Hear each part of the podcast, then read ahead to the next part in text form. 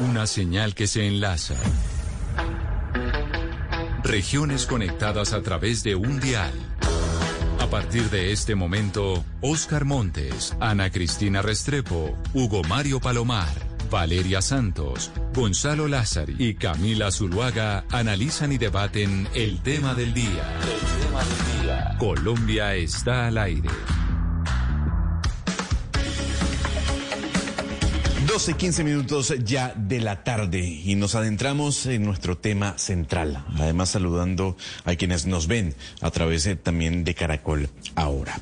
La noticia, sin duda alguna, tiene que ver con ese problema, ese escollo que hay entre Colombia y Nicaragua. El gobierno de Iván Duque convocó a una comisión asesora de, Relaciones Exteriores para analizar la situación con este país centroamericano, a la que citaron eh, eh, básicamente a los expresidentes Álvaro Uribe, César Gaviria, Ernesto Pero que al final fue cancelada. Ana Cristina, ¿qué es lo que está pasando entre los exmandatarios? Lo que se puede saber es que hay un sinsabor, ¿no? Hay una diferencia de posición, de pensamiento entre Uribe, entre Santos, entre Samper y entre Pastrana. Sí, Gonzalo, efectivamente. Recordemos que esa eh, reunión de hoy corresponde pues eh, a un reclamo que inició en el año 2013 cuando Nicaragua acudió ante la Corte Internacional de Justicia, que es eh, el máximo organismo de la ONU, diciendo que Colombia estaba violando sus extensiones marítimas y a partir de ahí empieza un largo proceso y resulta que el 20 de septiembre y el primero de octubre van a ser las audiencias orales.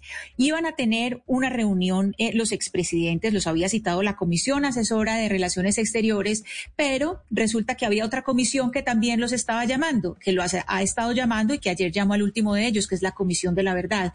La Comisión de la Verdad han hablado ya, ayer fue la última de las de las eh, los testimonios de todos los presidentes, de todos los expresidentes que están vivos, y entonces la Comisión de la Verdad los ha tenido a todos hablando, hablando sobre la realidad del conflicto. Recordemos que ese es un eh, escenario de contraste, no es un eh, escenario adversario ¿Y qué ha pasado? Pues que obviamente en esas audiencias todos los presidentes pues han tenido que hablar de los otros expresidentes o han hablado con mucho gusto de otros expresidentes.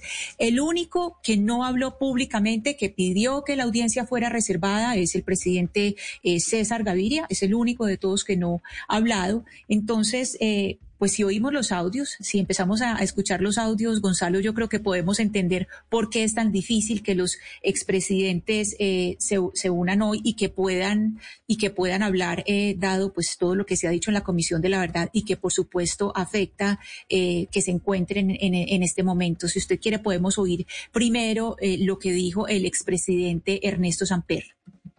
Sí se tomó la decisión radical de unificar la lucha contra el narcotráfico con la lucha guerrillera. Los resultados, número de víctimas, Virgilio Barco 192 mil, César Gaviria 294 mil, Pedro 860 mil, Andrés Pastrana 2 millones 453 mil víctimas, Álvaro Uribe 3 millones 374 mil, dividida por dos, Juan Manuel Santos, 1.149.000. Esto fue el resultado del Plan Colombia. Por eso yo no puedo celebrar eh, la felicidad que les produce a algunas personas en Washington y aquí el Plan Colombia como si hubiera sido la salvación. Aquí eh, el expresidente Samper, que tuvo audiencia pública, se refiere al Plan Colombia y eh, precisamente, pues ese es uno de los de los eh, de los asuntos que lo han eh, enfrentado a él con el presidente Andrés Pastrana, porque a Pastrana lo que ha sostenido es que, pues el Plan Colombia era absolutamente necesario, era el, el plan que llegaba después a la seguridad democrática y la seguridad democrática que ha tenido, pues esas críticas tan fuertes. Entonces ese es el primer audio. Podemos continuar, Gonzalo, si usted le parece, con otro audio de otro expresidente que ha eh, hablado eh, frente a la Comisión de la Verdad. Miremos la audiencia de ayer del expresidente Andrés Pastrana. El consenso con la sociedad es indispensable y se constituye en un soporte político fundamental que le da la legitimidad necesaria. Por esta convicción que apliqué cabalmente en mi gobierno, aún, señores comisionados, no logro entender por qué el expresidente Juan Manuel Santos decidió de desperdiciar la oportunidad histórica de lograr un consenso en torno a los acuerdos de La Habana, tal como se lo propuse en la reunión que cara a cara sostuvimos en la Casa de Nariño después de los resultados del plebiscito. El sistema de verdad, justicia y reparación nació con esa mancha que el entonces presidente le impregnó al desconocer el resultado mayoritario del plebiscito. Como uno de los líderes del no y después del claro triunfo en él, a pesar de las discrepancias sobre muchos temas, le propuse a Juan Manuel Santos construir sobre lo ya construido en vez de dar por terminado todo el proceso de paz. Se trataba de lograr un consenso que le daría la legitimidad necesaria al acuerdo con las FARC. Lamentablemente, tomó la decisión contraria y hoy estamos viviendo las consecuencias. Bueno, por ahí dicen que la mejor defensa es el ataque y aquí lo que hizo el expresidente Andrés Pastrana con la Comisión de la Verdad fue eh, atacar eh, los, el proceso de paz eh, de Santos y lo que se hizo después de no, es decir, esa renegociación. Aquí hay que decirlo, el expresidente Pastrana mintió eh, no se le, eh, recordemos que la Comisión de la Verdad no es un escenario adversarial, sino de contraste, y no se le hizo el contraste a lo que él dijo, porque efectivamente sí hubo renegociación con los eh, del no, para decirles a los oyentes, a los acuerdos originales se le cambiaron 57 puntos en aspectos como justicia, como reparación de víctimas, propiedad privada y participación política de las FARC. Solamente para decir algunos puntos específicos, Gonzalo de oyentes, para recordarlos. Por ejemplo, en justicia se, se eliminó la participación de magistrados extranjeros, que eso era una petición de los del no. Eh, aceptaron que se revisara, por ejemplo, caso por caso, si una acusación por narcotráfico podía eh, considerarse eh, un delito conexo o no aceptaron eso. Otro de los, otro de los asuntos que se trataron fue sobre la participación política de las FARC. Eh, dijeron los guerrilleros, ningún es guerrillero puede participar por las 16 curules. Eso, por ejemplo, se aceptó. Se le bajó un 30% eh, al presupuesto del partido FARC. Entonces, sí hubo renegociación. Aquí hay que decirlo claramente. El expresidente Andrés, Andrés Pastrana mintió frente a la Comisión de la Verdad. Sigamos con lo que dijo el expresidente Santos. Escuchemos. Cuando llegué al Ministerio de Defensa el 20 de julio del 2006, compartía con el presidente Uribe su objetivo de derrotar a las FARC. Donde teníamos una diferencia era en el cómo. Si bien el documento de la Política de Defensa y Seguridad Democrática del 2003 dejaba una puerta abierta a la negociación, Uribe en realidad pretendía acabar militarmente a las FARC. Quería una derrota total. Nunca quiso ni siquiera reconocer la existencia de un conflicto armado. Yo creo aquí, eh, Gonzalo y oyentes, que eh, vale la pena tener eh, en cuenta la, el audio también de Tomás y Jerónimo, y Jerónimo, Uribe, porque ahí es donde se contrastan los dos. Lo que se dijo en la audiencia de las FARC, mm, en la audiencia que se hizo de, de Uribe en la finca en Llano Grande, oigámoslos juntos para entender cómo contrastan esas dos, esas dos audiencias. Padre, hay un, hay un hecho estadístico y es que el 57% de los falsos positivos ocurrieron en el ministerio Juan Manuel Santos. Entonces eso explotó con Santos. Usted pregunta, ¿dónde explotó? Explotó con Juan Manuel Santos. Para hablar las cosas estadísticamente, explotó con Juan Manuel Santos. Pero la pregunta es más allá de... No, no, no, más allá no, Lucía. No, déjame, yo hablo porque yo No, porque a Santos lo trataron como un rey. Déjame, yo hablo No, yo no, un momentico, yo no quiero... A Santos lo trataron como un rey. No, no, no, a Santos lo trataron como un rey. Lucía. Sí, hay, hay, que, hay que decirlo, lo, lo, que está en el centro es la exigencia de resultados. Esa exigencia de resultados desencadenó en lo que se ha llamado eh, eh, la doctrina Vietnam o el body count, que es lo que dio origen a toda la política de, falsos positivos que tanto se ha hablado y que la JEP tiene documentados 6.402 víctimas entre los años 2002 y 2008. Entonces, lo que están diciendo, lo que dice por una parte mmm, Juan Manuel Santos es, eh, claro, él se está refiriendo a, a, la forma en que se debía llevar ese proceso con, con la guerrilla en, en, lo que era la derrota militar.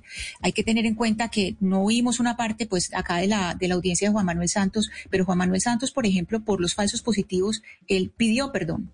Él pidió perdón a las familias de las víctimas, mientras que Álvaro Uribe y su hijo Tomás lo que hacen en este escenario es eh, hacer una negación de lo que pasó irse a decir que durante la época en que Juan Manuel Santos fue ministro de Defensa, él fue ministro de Defensa entre el 20 de julio de 2006 y el 23 de mayo de 2009, fue cuando más falsos positivos hubo, pero es que ¿quién era el jefe de Juan Manuel Santos? Juan, Juan Manuel Santos era un ministro, el jefe de Juan Manuel Santos era Álvaro Uribe. Entonces eso es eh, muy cómodo estarse echando las culpas de esa manera. Entonces, claro. aquí en todos estos audios que oímos, vemos la razón por qué en este momento, Gonzalo de Oyentes, es tan difícil que se unan estos expresidentes. Porque son dos comisiones. Por un lado, la Comisión Asesora de Relaciones Exteriores que los necesita para opinar sobre este diferendo con Nicaragua. Ana, pero por otra parte, la Comisión claro. pero mire, de la Verdad. Ana, lo, lo, lo, triste de todo lo que usted nos acaba de relatar eh, muy juiciosamente y lo que acabamos de escuchar y creo que es el resumen de esto, es que a los expresidentes se les necesita para temas de interés general, como el tema de Nicaragua, que creo que es lo importante en este momento, se les necesita para unir al país, se les necesita para construir tejido social, se les necesita para pasar la página y lo hacen sino pelear. Lo que acabamos de escuchar es deplorable, lo único que hace es destruir nuestra nación, el uno contra el otro, el otro contra el otro, una comisión de la verdad. ¿Dónde están las víctimas? Aquí, en ningún lado. ¿Dónde está el futuro de nuestro país? En ningún lado. ¿Dónde está el presente? ¿Dónde está la posibilidad de construir un mañana? Si estos señores que son el ejemplo se tratan así. Entonces yo creo que en un tema tan importante como el de Nicaragua ni siquiera son capaces ni siquiera de sentarse claro. por sus egos, el país no tiene una posibilidad. Es así de sencillo. Es que yo creo, yo creo que ese es el tema. Yo creo que ese es el tema, Valeria. Más allá de todo el resumen maravilloso que nos ha traído Ana, es como cuatro expresidentes no se pueden sentar por velar eh, eh, por el país, por, por, defender eh, el espíritu y el Estado como tal. Y yo creo que cae bien conversar a esta hora con Miguel Ceballos, precandidato presidencial, para saber un poco cuál es su expectativa con respecto a si esta comisión en algún momento se va a sentar, si, si Gaviria, Uribe, Pastrana Samper y Santos se sientan a hablar y a defender a Colombia. Don Miguel Ceballos, gracias por acompañarnos en Blue Radio. Gonzalo, muy buenas tardes para ti y para todos los oyentes de Blue Radio. Tengo los mejores recuerdos, estuve todo un año en el panel, en las mañanas de Blue Radio y los veo ahí en el estudio y me da nostalgia. Un saludo para, para todos ustedes.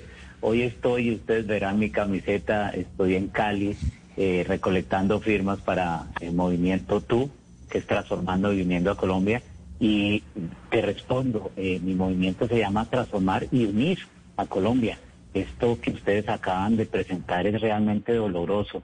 Ver cómo los expresidentes en el, en el informe muy bueno que presenta Ana eh, Restrepo eh, no hacen sino echarse culpas los unos a los otros en los grandes temas que deben unirse. Yo fui alto comisionado para la paz hasta hace tres meses y qué lucha, qué difícil que nos unamos en algo tan esencial como es la paz y ahora qué difícil y doloroso que nos unamos eh, en algo tan esencial como es la protección del territorio nacional. Es que lo que sucedió hoy no tiene ninguna justificación. El presidente de la República citó a la Comisión Asesora de Relaciones Exteriores, de la cual hacen parte cinco expresidentes que están en vivos, el presidente Gaviria, el presidente Samper, el presidente Pastrana, el presidente Santos y el presidente Uribe, y ninguno atendió eh, a la situación. Yo no sé si algunos dijeron que sí, otros que no, pero el hecho claro es que no se pusieron de acuerdo para algo tan esencial como es la defensa de nuestro territorio frente a unas demandas de Nicaragua que ustedes saben, eh, pocos colombianos han trabajado tanto en este tema como he sido yo con la ex canciller Noemí Sanín. Yo escribí un libro en el año 2013 precisamente sobre este diferendo y cómo Colombia ha fallado realmente en defender el territorio nacional y esta es la oportunidad para que nos unamos en un propósito común que es defender nuestro territorio. Lo que es interesante acá, doctor Ceballos, es que justamente el tema de hoy, que es el tema de Nicaragua, pues es el, un tema que debería unirlos a todos, pero es un tema en el que todos también se echan la culpa, ¿no? Es que no, eso empezó con Uribe, no, es que eso fue culpa de Santos que perdió la demanda, no, es que Duque no ha hecho lo suficiente. Entonces uno dice, bueno, ¿para dónde vamos? Cuéntenos un poco por qué es importante en este momento que se unan los presidentes, que el país por lo menos tenga una voz eh, firme eh, y, contundente ante la Corte Internacional de Justicia en este tema y que está en juego esta vez ante esta nueva demanda y ante las pretensiones orales que se espera que ocurran el próximo mes? Valeria, acá está en juego la unidad de nuestro territorio. Voy a hacer rápidamente un resumen. Nicaragua demandó a Colombia en el año 2001 ante la Corte Internacional de Justicia de La Haya. Ese proceso duró hasta el año 2012, eh, donde la Corte eh, tomó una decisión y fue quitarnos cerca de 75 mil kilómetros de nuestro mar. Ese fallo ya está en firme. Eh, nosotros nunca usamos ninguno de los recursos que teníamos a la mano. Yo siempre luché y le pedí insistentemente al presidente Santos y a la canciller María Ángela Hollín que estudiáramos la posibilidad de pedir un recurso de revisión, un recurso de revisión que era posible porque había un hecho desconocido y es que Nicaragua había firmado un acuerdo secreto con el gobierno eh, chino y con una empresa china más bien para construir un canal interoceánico y eso violaba todas las regulaciones de la de la Corte de la Corte Internacional de Justicia porque era un hecho desconocido para nuestra defensa ese canal finalmente sí se entregó en concesión. Eh, la China tiene 100 años para construir un canal y de construirlo acabaría con nuestro archipiélago de San Andrés y Providencia. Pues ese fallo se produjo eh, y mm, Colombia no lo ha implementado el presidente Santos eh, en una decisión que en su momento hizo pública, dijo que no se iba a aplicar el fallo porque violaría nuestra constitución saben que en derecho internacional el derecho interno no se puede alegar para incumplir un tratado internacional, pero en su momento el presidente Santos, y creo que lo hizo bien, explicó que no se podía implementar ese fallo si no había la modificación de un tratado de límites con Nicaragua. Eh, con respecto a eso, Nicaragua nos volvió a demandar, eh, Valeria. Nos demandó, yo lo advertí en su momento, en varios artículos en la revista Semana y en varios periódicos, dije, nos van a volver a demandar porque no hemos cumplido el fallo pero no se quedaron ahí, eh, demandaron eh, de nuevo para pedir la plataforma continental extendida. Es decir, Nicaragua no está satisfecha con 75 mil kilómetros de nuestro mar, sino que quiere llegar con plataforma continental a escasos 90 millas náuticas de nuestro territorio en Cartagena. La situación es muy difícil, muy compleja. Las primeras audiencias en la Corte Internacional de la Haya son ahorita el 20 de septiembre y es increíble que en este país cinco expresidentes, que todos tuvieron la misma responsabilidad porque todos fueron presidentes y tuvieron que tomar eh, decisiones frente al tema de Nicaragua, ahora no quieran asumirla. Eh, doctor Ceballos, pues usted nos está exponiendo eh, un panorama que es supremamente complejo, supremamente difícil. El expresidente Uribe dijo que él ya se había manifestado al respecto y que su propuesta era una consulta popular. ¿Usted qué opina de esa propuesta del expresidente Uribe y que, pues, y que es su, su excusa para no asistir a, esta reunión? Pues que no estoy de acuerdo eh, eh, por una razón fundamental, Ana. Y es que acá de lo que se trata es de defender el territorio nacional. No sé a qué consulta se esté refiriendo el expresidente eh, Uribe, pero no tendría ni pies ni cabeza esa propuesta. Y yo le digo por qué. Porque aquí hay un fallo internacional de la mayor eh, corte o del mayor tribunal eh, que existe en el planeta y ese fallo tendremos que cumplirlo tarde o temprano.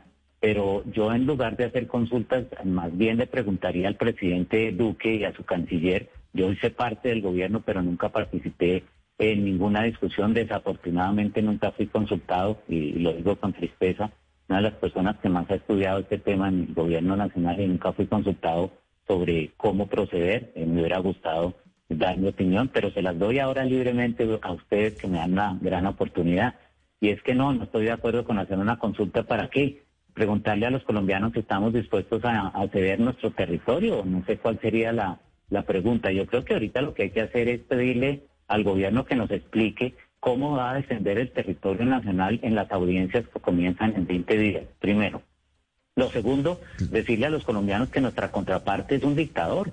El señor Daniel Ortega, quien es el presidente de Nicaragua en este momento, no hace sino reprimir la prensa en Nicaragua, ha arrestado más de 30 personas de la oposición y es un dictador. Entonces, explicarle a los colombianos que tenemos que entregarle a nuestro territorio, y que no tenemos que defender nuestro territorio porque los expresidentes no se ponen de acuerdo eh, para ayudar a que haya una posición unificada. Eso no se responde con consultas populares, eso se responde con hechos concretos, con buenos abogados y con una defensa clara. Y mi propuesta es la siguiente, que como Nicaragua en este momento no es una democracia, le pidamos a la Corte Internacional de Justicia la suspensión inmediata de ese proceso, porque imagínense que ese proceso sea fallado en contra, tendríamos que decirle a nuestros raizales en San, en San Andrés y Providencia que tienen que cederle territorio a una dictadura. Claro, y- y justamente, doctor Ceballos, en la línea tenemos a Rafael Nieto Navia, uno de los seis expertos que hacen parte del grupo de abogados que asesora al gobierno colombiano para enfrentar las pretensiones de Nicaragua de ampliar su plataforma continental. Doctor Nieto, gracias por acompañarnos en Blue Radio. Buenas, pero yo no soy grupo eh, de ningún grupo de expertos, ni estoy asesorando al gobierno.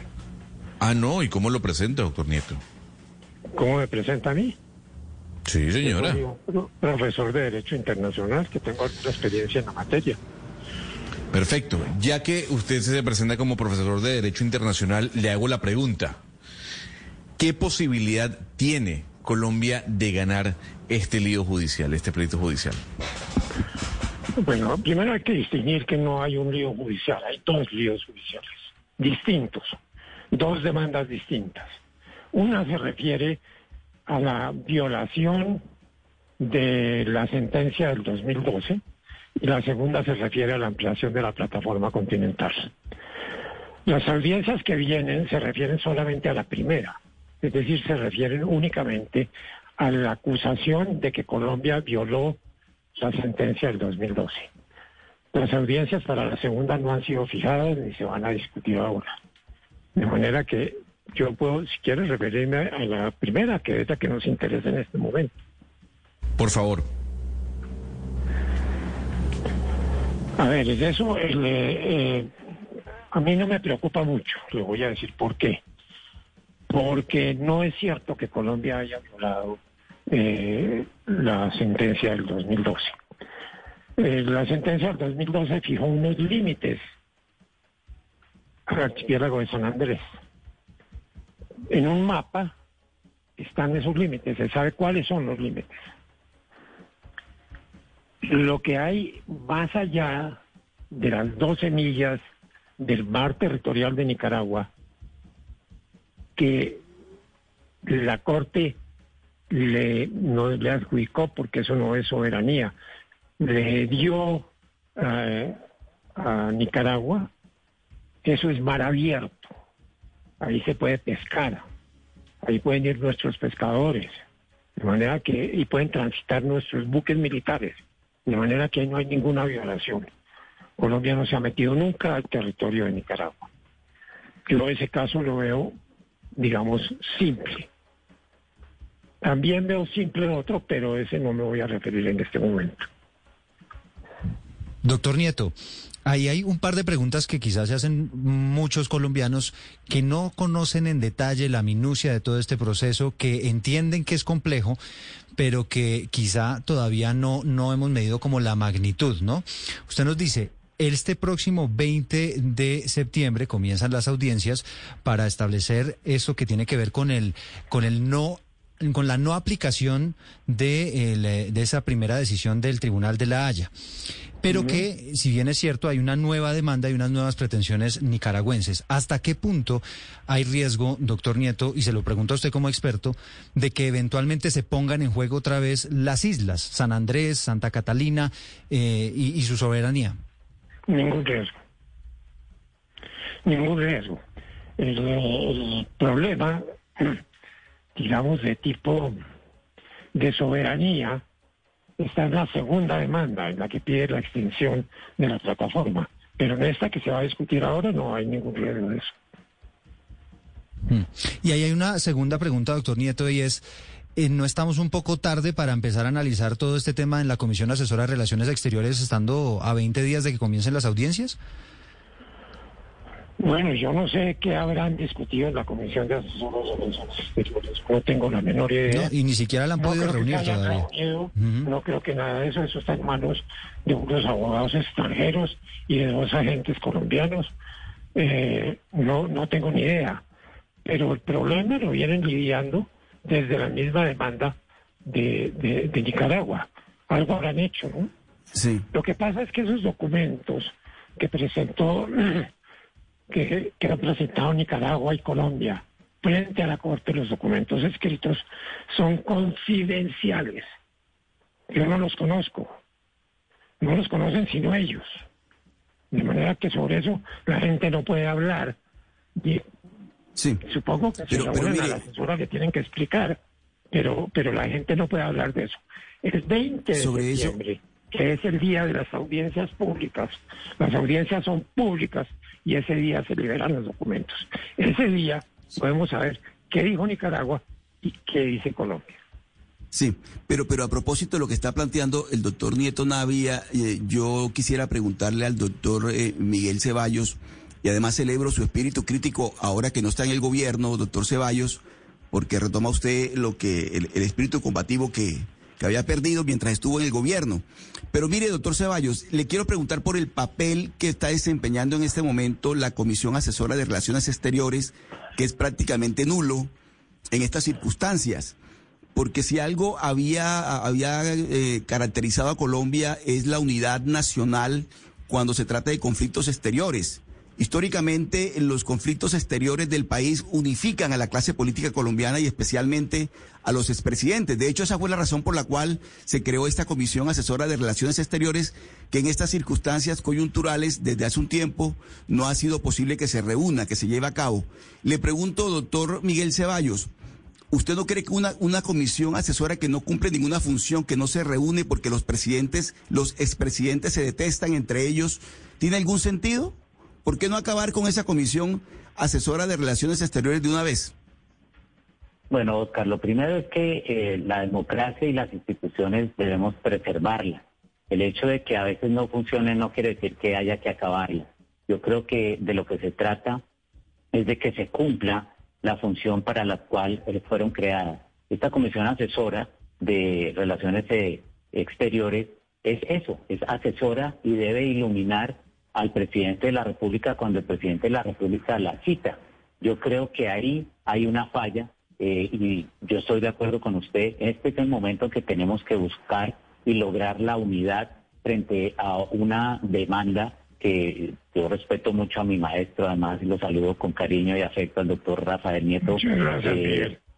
un abrazo, doctor Rafael, mi maestro de Derecho Internacional, y él me ha enseñado Muchas que el gracias. derecho internacional, el, de- el derecho internacional debe cumplirse, y él tiene razón en algo.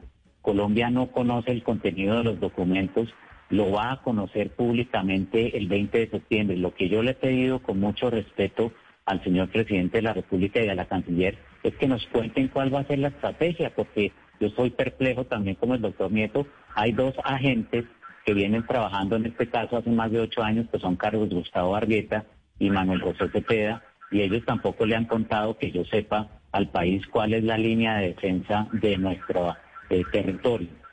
En el caso técnico concreto es que Colombia no ha, no ha implementado, no ha aplicado ese fallo y eso tiene consecuencias frente a la Corte Internacional de Justicia. Una de ellas es que eh, Nicaragua puede acudir al Consejo de Seguridad de las Naciones Unidas eh, por el incumplimiento. Eh, y hay algo supremamente curioso y extraño y es que esta es la primera vez que la Corte, que yo sepa, Internacional de Justicia, va a estudiar una demanda por el incumplimiento de una de sus sentencias.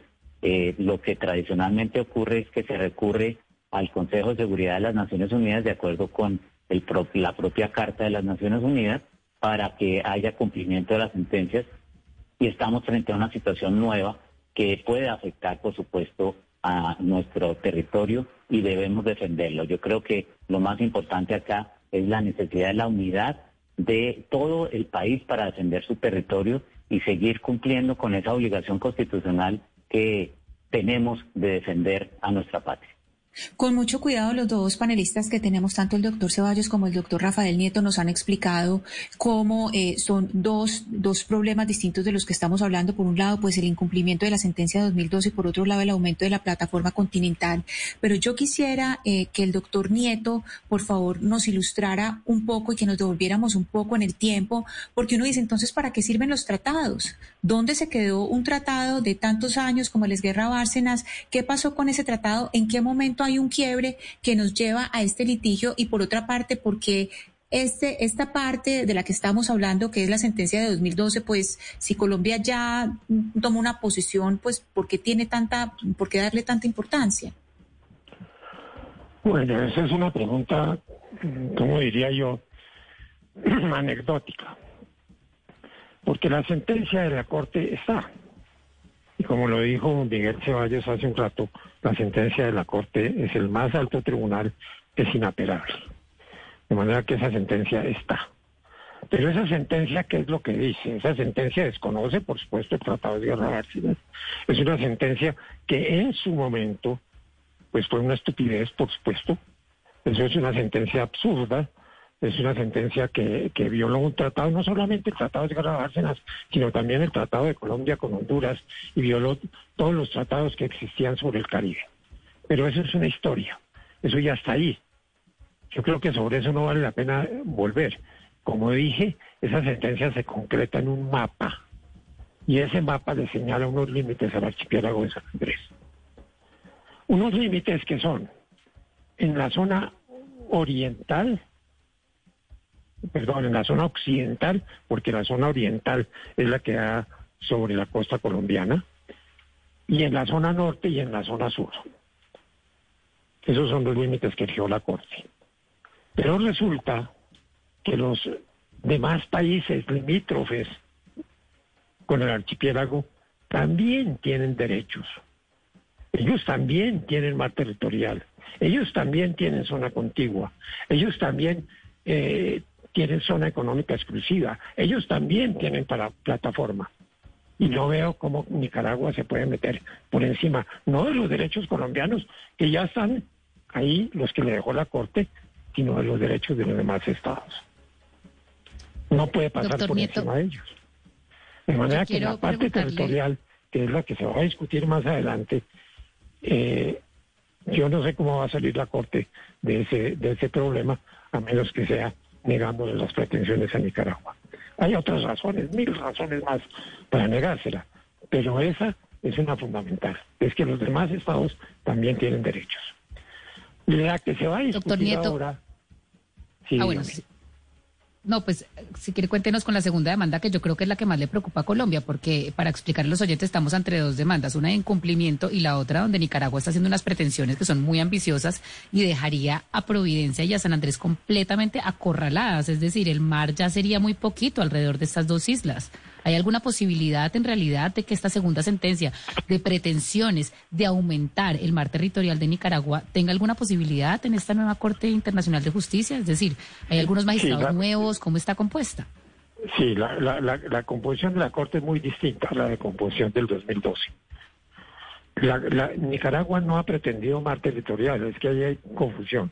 Lo que Nicaragua pretende es la ampliación de la plataforma continental que es otra cosa, una noción completamente distinta. De manera que no, no, no, no va a tocar el mar territorial de ellos, ni el nuestro, ni nada. La sentencia del 2012 dice que las islas, lo que le quedó a Colombia, el archipiélago, con sus islotes cercanos, etcétera, generan áreas marítimas, es decir, generan mar territorial, generan zona contigua y generan zona económica.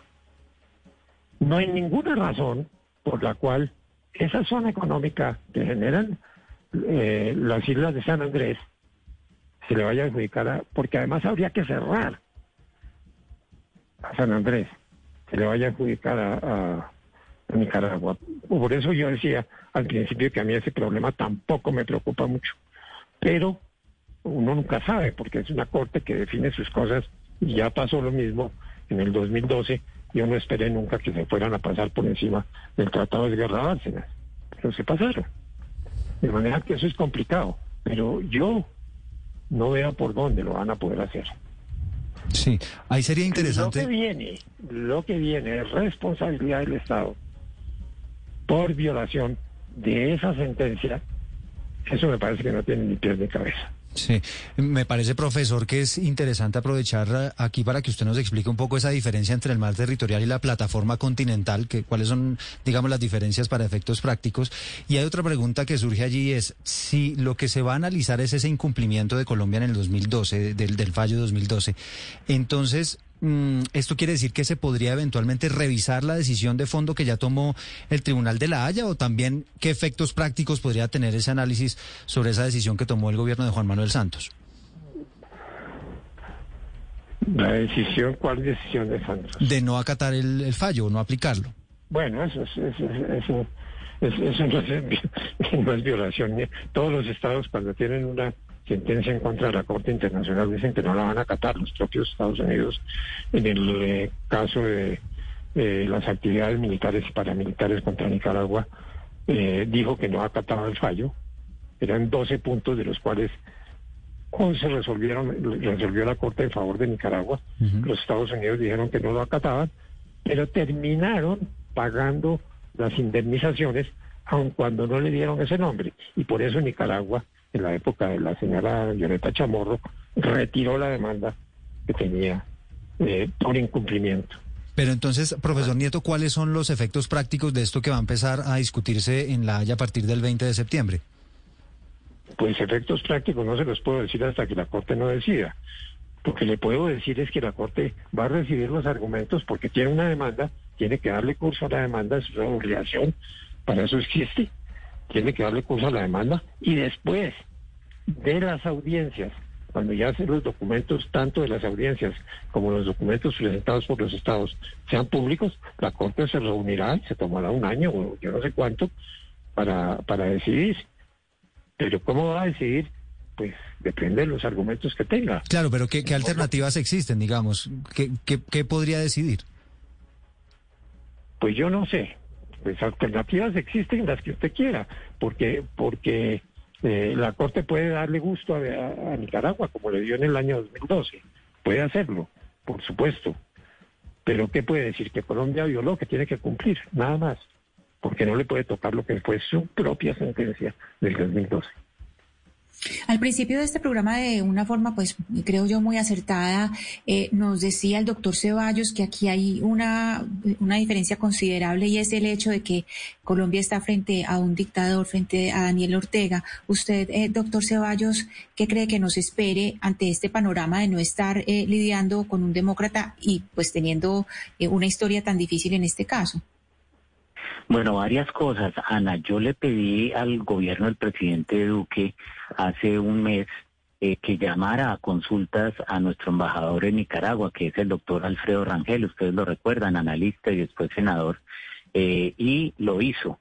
Por una razón, yo pedí que eh, se llamara a consultas porque considero que es inaceptable que Colombia siga manteniendo una relación diplomática con Nicaragua en momentos en que Nicaragua está violando los derechos humanos de eh, los nacionales, de la oposición política. Por eso la llamada a consultas, que afortunadamente ya se hizo, la canciller llamó a consultas a Alfredo Rangel, también es otra pregunta que le tengo al gobierno y es cuál es el resultado de esas consultas, porque uno llama a los embajadores a consultas pues para precisamente consultarles y decirles qué está pasando en esa región. Segundo, el impacto que pueda tener la decisión que tome la Corte Internacional de Justicia, y lo ha dicho muy bien el doctor Nieto, que el, el, antecedente, la historia del fallo es absolutamente absurda, es irregular. Ese fallo del año 2012 pasó por encima del Tratado de Guerra Bárcenas y eso es lo que más me preocupa a mí ahora, que terminen dándole la razón a Nicaragua de que nosotros hemos incumplido un fallo y nos obliguen a tomar unas decisiones que afecten a nuestro territorio nacional. Y ahí la pregunta de Valeria era muy relevante. ¿Por qué? Porque eh, ahí sí vamos a perder espacio donde nuestros pescadores pueden eh, seguir pescando, donde nuestra armada pueda seguir patrullando. Y yo les digo una cosa dolorosa, el narcotráfico se ha ensañado contra eh, San Andrés, Providencia y Santa Catalina, eso se volvió un lugar donde precisamente por culpa de esa eh, incertidumbre que hay sobre eh, hasta dónde pueden llegar nuestras corbetas, hasta dónde puede llegar la vigilancia, que los narcotraficantes se han eh, aprovechado de eso. Nicaragua no hace nada para combatir el narcotráfico y mucho menos eh, lo hace Nicolás Maduro, que permite que las barcas, las embarcaciones rápidas, las lanchas rápidas, pasen por todo el territorio, este territorio libremente. Entonces, esta es una situación muy compleja que involucra la soberanía de nuestro país, las decisiones que tome la Corte Internacional de Justicia son esenciales y yo por eso insisto, nuestra contraparte desafortunadamente eh, no está eh, siendo deslegitimada por nuestro gobierno. Yo creo que no podemos seguir legitimando la dictadura de Daniel Ortega, eh, siguiendo, digamos, en este proceso frente a él, sin que haya por lo menos una queja ante la Corte Interamericana de Justicia y ante la OEA eh, porque nuestra contraparte está violando la Convención Interamericana de Derechos Humanos. De Derechos Humanos, pero yo le quiero preguntar sobre eso, doctor Ceballos, porque, claro, uno de pronto las personas no entienden, pero una cosa es el sistema de la Corte eh, Internacional de Justicia, otro es el sistema interamericano de derechos humanos, y usted nos está diciendo usar el argumento de que estoy frente a un dictador para que la Corte Internacional de Justicia diga, oiga, venga, acá puede haber unas pretensiones que hay que mirar con lupa, estamos frente a un dictador, esto se puede utilizar para no solamente para afianzar una dictadura, sino para que se vulneren más derechos humanos, etcétera, etcétera. ¿Usted cree que el hecho de que un, esté yo frente a un eh, adversario que es un dictador, que es ilegítimo y que es violador de derechos humanos, se puede usar para darle peso a una demanda de soberanía de aguas y soberanía internacional? No, Valeria, usted tiene razón en que son dos ámbitos diferentes, pero son complementarios y le explico por qué porque es que cualquier decisión que Colombia tuviese que implementar afectaría los derechos de nuestros nacionales colombianos. Imagínense usted la conclusión de esto, que tengamos que entregarle parte de nuestras aguas y los derechos de nuestros pescadores a un dictador. Entonces sí tiene que ver, son dos ámbitos judiciales distintos, internacionales, pero se complementan y le doy otro ejemplo. Colombia hizo una consulta a raíz de una sugerencia que yo hice en un momento dado eh, a la Corte Interamericana de Derechos Humanos, porque la Corte no solamente toma decisiones judiciales, sino que también resuelve consultas, tiene una instancia consultiva. Y Colombia le preguntó a la Corte Interamericana qué pasaría si se construyera una mega obra en esa zona del Caribe, refiriéndose al canal eh, que, se, que, se, que quieren construir los chinos al que me referí inicialmente. Y la respuesta de la Corte Interamericana de Derechos Humanos a la consulta de Colombia fue exacta y fue muy buena, dijo que si se construía un canal interoceánico, los derechos de los raizales, especialmente derechos de pesca y la integridad de nuestro arrecife coralino, que es el tercero más grande del mundo, se vería afectada. Entonces, acuérdese que en el derecho internacional pueden haber ámbitos distintos, pero se complementan. Y yo creo que la posición de Colombia sería siempre la de recurrir a todos los organismos y todas las instancias para defender los derechos de nuestros raizales y no entregarle en bandeja de plata nuestra soberanía a un dictador. Pero usted cree, doctor Ceballos, que hay un interés oculto de, del presidente de Nicaragua, de Daniel Ortega, eh, eh, en ampliar esta plataforma continental. ¿Hay, por ejemplo, petróleo ahí para explotar en esa zona? Pues mira, eh, no es oculto, es un interés absolutamente claro.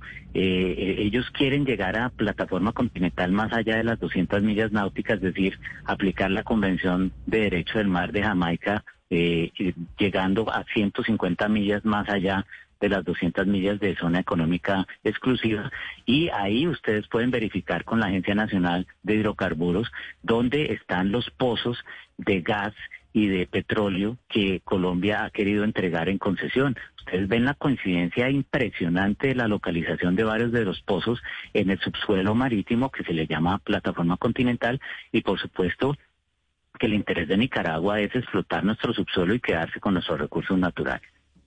Claro. Doctor Miguel Ceballos, qué placer conversar con usted, precandidato presidencial, y escuchar su opinión y análisis sobre este tema. Gracias por haber estado con nosotros en Blue Radio. Gonzalo, muchísimas gracias para ustedes. Una muy buena tarde. Un saludo al doctor Nieto. Y también le agradecemos precisamente al doctor Nieto Rafael Nieto, abogado y profesor experto en Derecho Internacional, por habernos atendido en Blue Radio. Doctor Nieto, gracias por estar con nosotros. Bueno, muchas gracias por todos. Saludos a Miguel. Son las 12.59 minutos de la tarde, nos escuchamos el día de mañana, pero quédense en compañía de nuestros compañeros de Meridiano Blue.